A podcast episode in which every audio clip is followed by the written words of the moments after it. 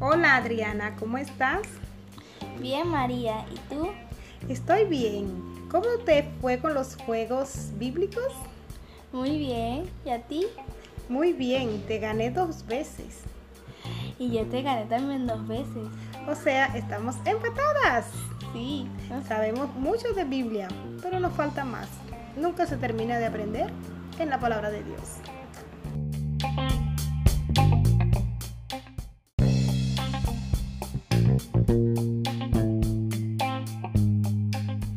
En estos juegos que participamos hoy, uno se llama Arco Iris, Reto bíblico y El Cielo. Estos tres juegos son muy interesantes y divertidos y nos ayudan a comprender la palabra de Dios. Anímate a jugar y participar con nosotras. Les habló María Arce y Adriana Bella. Dios les bendiga.